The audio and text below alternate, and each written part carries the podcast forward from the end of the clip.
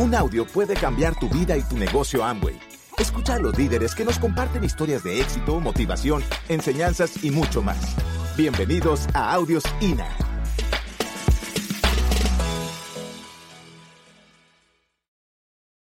Toda buena historia comienza con Érase una vez, un niño muy bonito. ¿Y ustedes de qué se ríen? Si tú no te quieres, ¿quién te va a querer? Ese, ese es el inicio de todo. O sea, si le queremos ayudar a muchas más personas, pues nos tenemos que primero querer también mucho nosotros mismos. Es como cuando uno se sube a un avión y le dicen, eh, cuando van las indicaciones de que si pasa una emergencia, la primera persona a la que debes asistir es a quién? A ti mismo. O sea, no es a, a tus hijos. Si, si, vas con niños pequeños, primero asístete tú para que puedas ayudar a otros. Pues esto es de crecimiento, de crecimiento personal, de transmitir una visión, pero lo vas a, hacer si de verdad, pues primero estás muy bien tú. Entonces, trabaja en eso. Quiero contarles de dónde vengo. Y esta imagen puede dar un resumen una idea del entorno donde me crié. Nací en el suroeste antioqueño, me crié en una finca. Yo siempre digo finca porque aquí ustedes saben que uno dice finca, lo invito a la finca. Y entonces la gente empaca traje de baño, ¿cierto? Empaca las raquetas porque seguramente también hay cancha de tenis o pelota porque pues seguramente hay cancha de fútbol. No, Allá no había jacuzzi, allá había era charcuzzi. ¿Cierto? Una realidad de verdad, digamos, de, de, dificultades. En mi casa nunca pasé hambre, no puedo decir eso, pero sí había un lenguaje de escasez, había un lenguaje de, mucho trabajo. Mi papá, pues desde los cinco años no aprendió sino a trabajar, a trabajar y a trabajar y, a conseguir lo, lo básico para subsistir. Por eso, en ese entorno, pues digamos que lo normal era que en el mejor de los casos uno terminaba el bachillerato y pues para la finca, a seguir el guion de la familia. Ahora yo no te quiero hablar ni de las dificultades ni de mis tragedias. ¿Por qué no quiero contarte eso? Porque tampoco quiero escuchar la tuya. No quiero escuchar tu tragedia. Yo quiero escuchar tu sueño y lo que estás dispuesto a hacer por lograrlo. Eso es lo que sí vale la pena. Entonces, pues yo fui una persona soñadora desde pequeñito me ayudaron mucho los libros, o sea, la educación es fundamental. Y había un tío que aunque no había estudiado mucho, pues era un visionario. Él como que entendía que a lo mejor ya esta generación no íbamos a poder ni siquiera sobrevivir de la jinca. Y pues me pasaba libros, estaba yo todavía muy pequeño, y pues me decía, Jorge, si te lees este libro, ese carrito que hay allá encima del escaparate es, suyo. Y pues yo estaba acostumbrado a jugar con cauchera, entonces pues lo que hubiera que hacer, por quedarse con ese carrito. Y pues comencé a leer por interés de lo que me iban a dar, después porque me enamoré de, de los libros y de lo que allí encontraba. Y los libros me llevaron a, a, imaginar un mundo diferente, una realidad diferente a la que mi familia pues me estaba llevando a tener. Y comencé a soñar, por ejemplo, con hacer una carrera. Yo había visto que un primo de mi papá pues vivía mejor que todos los de la familia y todo porque pues había hecho algo diferente. Había salido de la finca, había buscado los medios, se vino a Medellín, estudió y, pues era, tenía un puesto importante en una compañía. Tenía carro, viajaba, o sea, hacía lo que mi papá y lo que mi familia no podía hacer.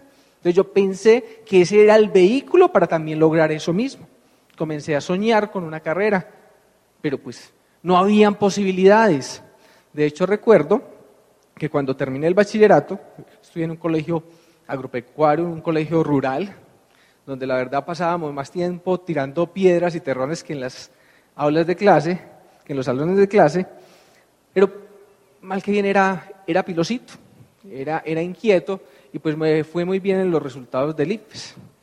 Y, y pues eso me hizo, digamos, a, a, acreedor a muchas felicitaciones, mucha gente de verdad eh, me felicitaba, entre ellos pues mi papá.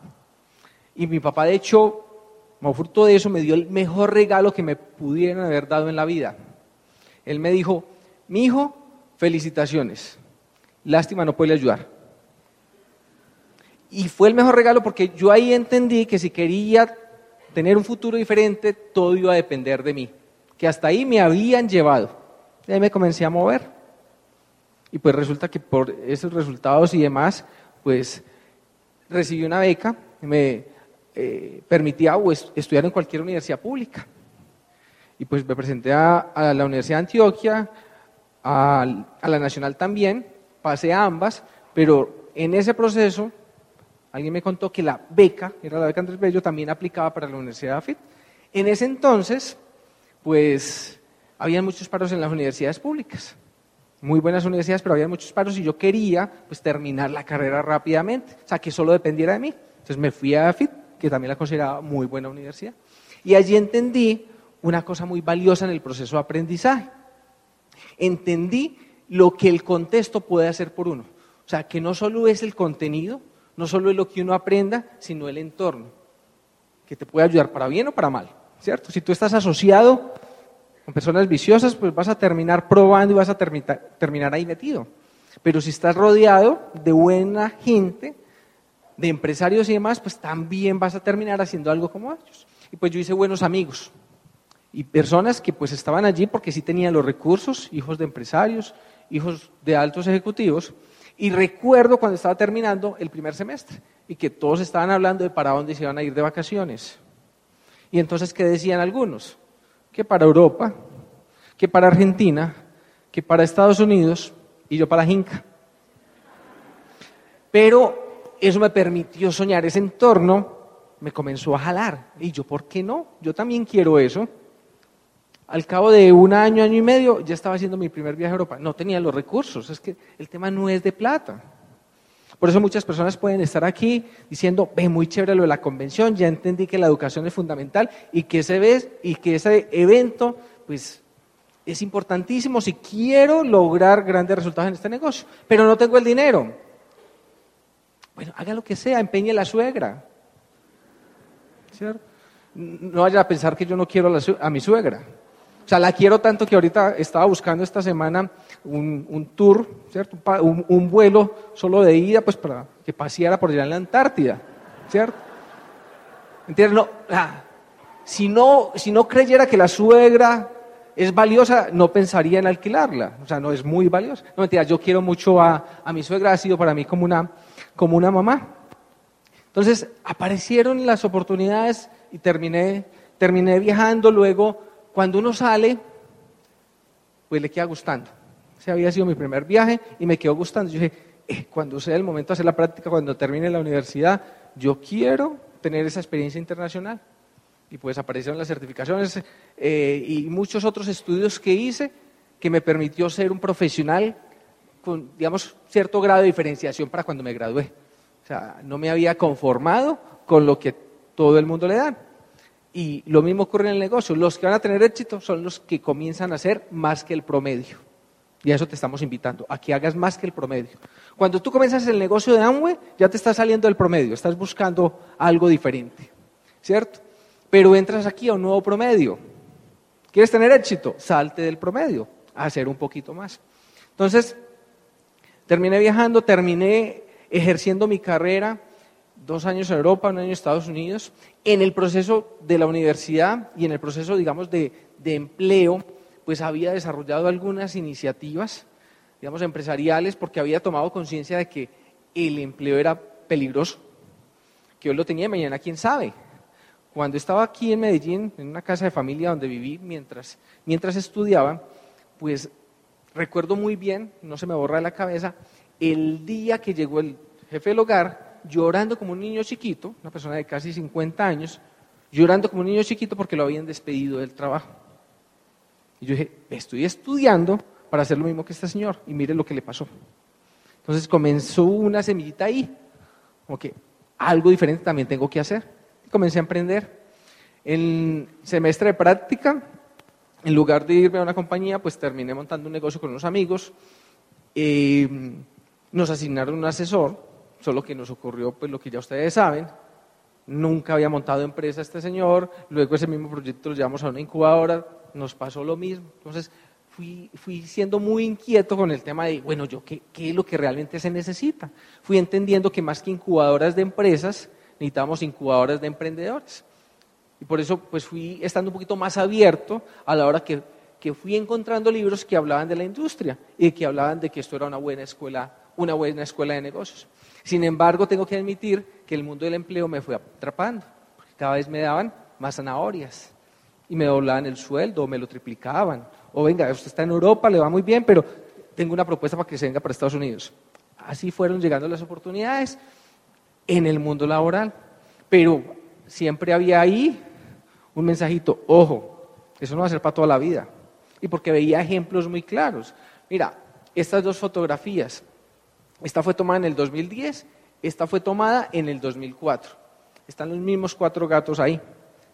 Están tres amigos y yo en el aeropuerto de Porto, en Portugal. Acá, el día que me regresaba y, que me fueron pues, a acompañar al aeropuerto los tres amigos más cercanos. Dos de ellos altos ejecutivos, uno de ellos era la mano derecha del presidente de la compañía en la que trabajaba, el otro era el de tecnología. El más joven, pues estaba comenzando su, vida laboral, una persona muy ambiciosa, eh, estaba haciendo su MBA porque el sueño de él era ocupar una alta posición en esa compañía o en cualquiera otra. Ahora, ¿qué ocurrió seis años más tarde cuando fui de vacaciones? Pues esos dos altos ejecutivos ya no tenían esos trabajos que cualquier persona quería empleos donde carro último modelo, de marca, estamos hablando de Mercedes, de Audi, gasolina, todo pago, viajes pagos, o sea, el salario que daba, que no era bajito, librecito. Empleo de esos que cualquiera quiere, pero ya no lo tenían. Ya una empresa de la India había comprado esa compañía, el centro de decisión estaba en otra ciudad y pues ya ellos no tenían esas posibilidades. Es más, han pasado varios años sin que tengan un empleo en esas mismas condiciones. Entonces les tocó ya emprender obligados. El mejor momento para emprender es cuando uno lo tiene que hacer. Si ahorita aquí hay personas con un buen trabajo, es la mejor oportunidad para comenzar. Que no lo tengas que hacer con presión, que no lo tengas que hacer como última alternativa. Comienza a sembrar ya. Ahora, ese último, ese otro joven, pues ya estaba en esa posición que él quería. Ya era eh, el representante de una unidad de negocio. De hecho, ese día yo llegaba y él se iba para Nueva York a una feria. Dos días más tarde hablaba con él y me decía, Jorge, ¿te acuerdas de esa conversación de hace seis, siete años, de lo que quería? Pues ya lo tengo. Ahorita estoy casado, tengo un hijo, yo quisiera es tiempo. ¿Cierto? Entonces fui entendiendo que el empleo te podía eh, dar un ingreso interesante, pero no seguro para toda la vida. O que te podía dar un ingreso interesante, pero no la libertad y las opciones y que te pudieras dedicar a lo que realmente te, gustaba. Entonces, seguí buscando. Y pues, entre muchas cosas que hice, eh, monté en algún momento una floristería, porque uno comienza que, el restaurante o que el negocio de tecnología, eh, una cantidad de cosas. Entre esos, una, una floristería, por ejemplo. Un amigo me molestaba mucho que por qué no montaba un negocio para hombres, ¿cierto? Que por qué una floristería. Y ahí entendí que la gente iba a hablar hagas lo que hagas, la gente va a hablar. O sea, cuando te quieres salir del promedio, la gente va a hablar. Entonces, que eso no importa. Fui entendiendo ciertas, ciertas cosas. El común denominador en todas las iniciativas era que al final de algún tiempo yo lo único que quería era al menos recuperar la inversión. Y pues como gerente de tecnología, que fue la última posición que, que ocupé en, en, el banco donde trabajé, pues tenía muchos proveedores y eso era un común denominador. O sea, conocía muchos empresarios, uno veía compañías de 2.000 empleados, uno decía, qué bueno, pero, pero uno también iba conociendo la realidad que tenían detrás. Cuando los llamaban a uno a que le ayudara con una facturita, uno decía, uy, con una compañía tan grande, con esa imagen que, que uno cree que tiene, y por una factura tan pequeñita, eh, y, la verdad, pues todavía falta mucho para que se cumpla el tiempo de la factura y, y, están apuros, ¿cierto? En la medida que fui conociendo cada vez más de los negocios tradicionales, de lo que eso implica, Ahorita, por ejemplo, unos amigos me están pidiendo que los, que los ayude en la parte de tecnología, los asesores, en un negocio que están montando. Y veo el plan de negocios, necesitan una inversión para el capital de trabajo de 10, 5 millones de dólares para operar los primeros tres años. Y el punto de equilibrio, pues en teoría, en el papel, lo logran en el cuarto año. Ahora, con todos los riesgos del mundo. Cuando uno comienza a mirar todas esas variables en los negocios tradicionales y entiende este negocio, uno sabe que está en el mejor negocio del mundo. Y esta foto, pues es de esas fotos del recuerdo. O sea, yo hacía mi carrera, digamos que con gusto, ¿cierto? Eh, pero definitivamente no cambio la realidad que hoy, que vivo por eso, a pesar de que, lo, a pesar de que me gustaba. Lo que pasa es que uno muchas veces no puede extrañar algo que nunca ha tenido, ¿cierto? Y fue obviamente un proceso de desapego, porque fueron muchos años entrenado para que el estatus, los cargos y el poder me moviera. Pero en la medida que uno va entendiendo lo que hay aquí, la posibilidad de hacer amigos, de la posibilidad real de aprender de liderazgo, de impactar tantas personas, se enamora más de este mundo. Y pues nosotros calificamos diamante en agosto del 2013, sabemos lo que sigue en el proyecto. En, 2000, en septiembre de ese año pues me senté con mi jefe a hacer un plan de, de retiro. Mi jefe no lo no entendía, o sea, no lo podía creer, me pidió que almorzáramos, que que él quería explicarme un poquito más de la visión de la compañía. Yo lo sabía muy bien, yo sabía para dónde iba ese banco porque es una empresa bien interesante yo sabía las oportunidades que también tenía allí, pero también sabía lo que había construido acá. Él finalmente quería entender el detalle lo que yo estaba haciendo, porque él también era un emprendedor. Cuando le conté todo, pues él me dijo fue, Jorge, ¿y usted no puede ser diamante y quedarse aquí? Y pues la verdad yo le dije que sí, de poder sí, si lo construí en paralelo, ¿por qué no? Porque también es que vemos el negocio como eso, como un programa de formación hacia la excelencia, donde si tú haces esto bien tienes que ser mejor en lo que haces. O sea, esto no puede competir con lo que haces, antes por el contrario te tiene que sumar. ¿Qué es que estoy estudiando? Pues vas a tener que ser mejor estudiante. Pues es que aquí te, estamos hablando de, de principios y de valores. La disciplina no la puedes poner solo en el negocio la tienes que poner en el estudio, la tienes que poner en el trabajo, en tu negocio tradicional. Y eso te va a pasar. Si lo haces bien, las empresas no, te van a querer dejar ir. Pero tener libertad es tener opciones, que tú comiences a valorar más tu tiempo y que tú digas, es que no tienen como pagarme una hora, ¿cierto?, de la mañana, una hora de sueño más en la mañana, una hora para hacer ejercicio o una hora para ir y estar con los abuelos o con los papás, ¿cierto? Es tener opciones, así lo fuimos entendiendo. La única diferencia entre de pronto tú que estás ahí y nosotros que somos diamantes es que hemos dado más planes, más gente nos ha dicho que no. Nos hemos parado, hemos tenido obstáculos, pero hemos tenido la fortaleza de seguir.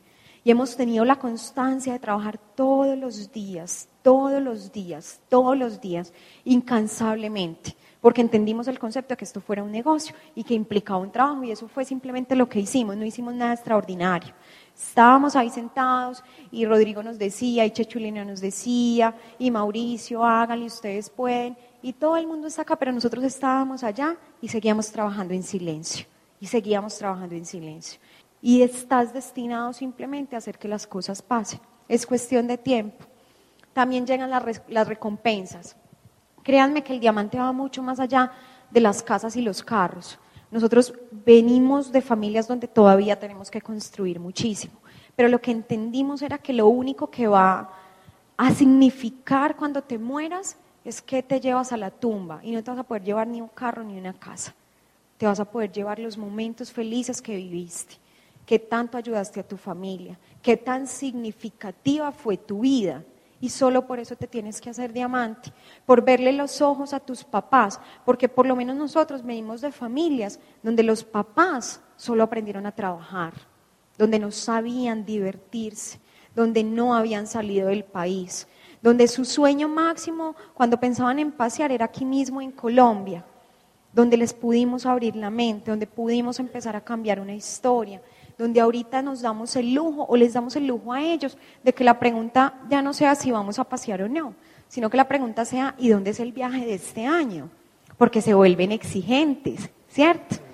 Yo no sé qué estás viviendo en tu vida, si tienes hijos, si tienes tus papás vivos, nosotros todavía no tenemos hijos, pero qué rico saber que el día que lleguen, si, si van a llegar, eh, pues por lo menos poder llevarlos a la escuela, por lo menos ser papás de tiempo completo, saber que los vamos a poder disfrutar, que no le van a tener que decir mamá a la empleada.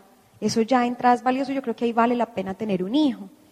¿Qué le estás devolviendo a tus papás? Porque muchos de nuestros papás sacrificaron su vida cuando te tuvieron a ti, ¿cierto? ¿Cuántos sacrificios hicieron? Yo no sé, yo sé que los míos sí, yo sé que los de Jorge también y puedo asegurar que los tuyos también. ¿Qué estás esperando para devolverles un poquito de esa felicidad? Miren, hay algo que a mí me marcó Mi mamá es profesora y de alguna manera eh, le fue bien en su carrera. Eh, compensaba de alguna manera el ingreso económico con mi papá porque mi papá sí ganaba muy poquito, porque pues aunque tuvo muchas ganas de estudiar en su corazón, solo pudo llegar hasta 11, porque en ese entonces eran familias muy, muy grandes, donde pues de pronto con la comida no había problema, pero con otras cosas sí. Entonces mi papá no tuvo la oportunidad de ir a la universidad y a veces a ti se te olvida cómo están trabajando tus papás. Y cuando una persona no va a la universidad, pues lo normal que puede pasar es que tenga un trabajo pesado, ¿o no? Y eso era lo que pasó con mi papá. Y a veces se te olvida dónde están tus papás en este momento, qué están haciendo por ti. Y la vida a mí me lo recordó. Un día me tocó ver a mi papá, porque me tocó ir a la empresa de él. Porque por cosas de la vida salí, me fui a hacer eh, deporte por la mañana, mi papá se fue a trabajar yo no tenía llaves para entrar a la casa y él era el que más cerca estaba. Y le dije, papi, voy a ir por las llaves. Me dijo, listo. Cuando llegué, él salió vestido con su overol de trabajo, sucio. ¿Tú eras tu papá sí? Eso es un trabajo digno, pero tú no quieres que tu papá haga eso. Y ese día mi perspectiva del negocio cambió por completo. Y yo dije, yo no quiero volver a ver a mi papá así. Ustedes no se imaginan lo que, o sea, el golpe emocional que a mí me dio eso. Y yo dije, yo tengo que ahorrarle a mi papá los años de jubilación. Y ahí fue donde realmente comencé a hacer el negocio en serio. le dije, papi, yo te voy a sacar de trabajar. Y él me decía, Paula, en serio. ¿Cuántas veces tu papá no te dice en serio? Le dije, papi, sí. El próximo mes mi, mi papá está dos años de no trabajar. Mi papá hoy está jubilado. Y esa satisfacción, ustedes no se imaginan lo que se siente. El ver a tu papá, ¿cuál es la pasión de mi papá ahorita? Quiere aprender a manejar carro. La pasión de mi papá ahorita es que quiere, es feliz con los computadores, está, en sus cursos de computadores. Yo no sé qué sueñan tus papás, yo creo que a veces uno está tan metido en la vida que hasta se le olvida qué sueñan sus papás. Devuélveles un poquito de lo que te dieron. Y eso fue lo que nosotros encontramos en este negocio. Y ahorita mi papá viajando, mi papá feliz, conociendo países, con mi mamá, con los papás de Jorge, eso no lo paga absolutamente nadie. Yo no sé qué historia tienes, pégate de todos los sueños de tu familia, porque de verdad, lo que tú no haces en vida por tus papás, ¿cuándo lo vas a hacer? Piensa si tu ser más querido se muere hoy, si tú de verdad hiciste con él lo que querías hacer si le diste lo que le querías dar, esos momentos felices, qué le quieres dar a tu familia, que no esperes a que se mueran, que cuando se mueran tú, te puedas, tú puedas estar tranquilo porque hiciste por ellos todo lo que podías hacer. Y eso, fue eso, es lo que encontramos en este negocio, momentos felices. A don Leo pues lo conocen más que a Jorge y a mí, es el papá de Jorge.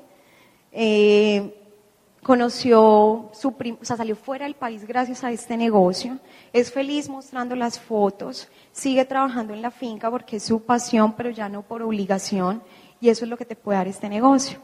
Sí, un poco, pues ustedes vieron la foto al inicio, la vida le ha cambiado, eh, tocó aprender a soñar por él, porque verdad, no aprendió otra cosa sino trabajar.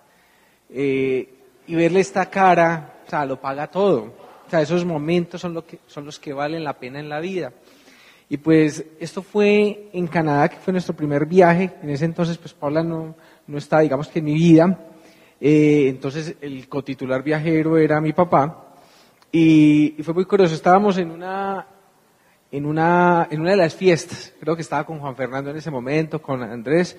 Y de un momento a otro sale mi papá por allá en la tarima bailando, todo animado, se había integrado, yo no estaba ni con él.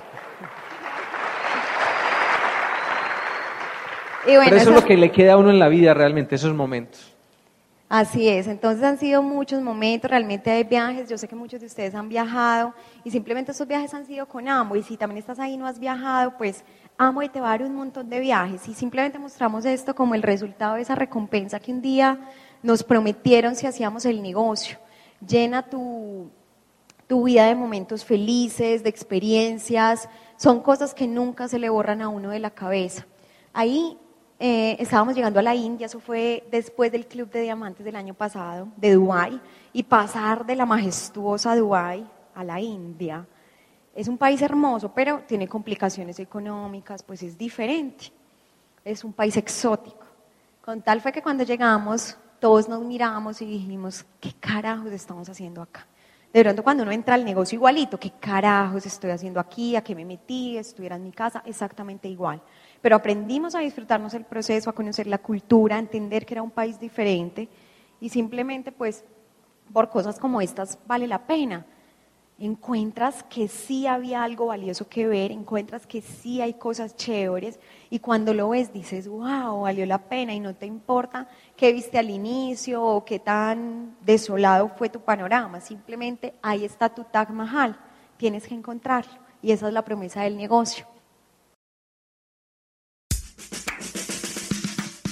Gracias por escucharnos. Te esperamos en el siguiente Audio INA.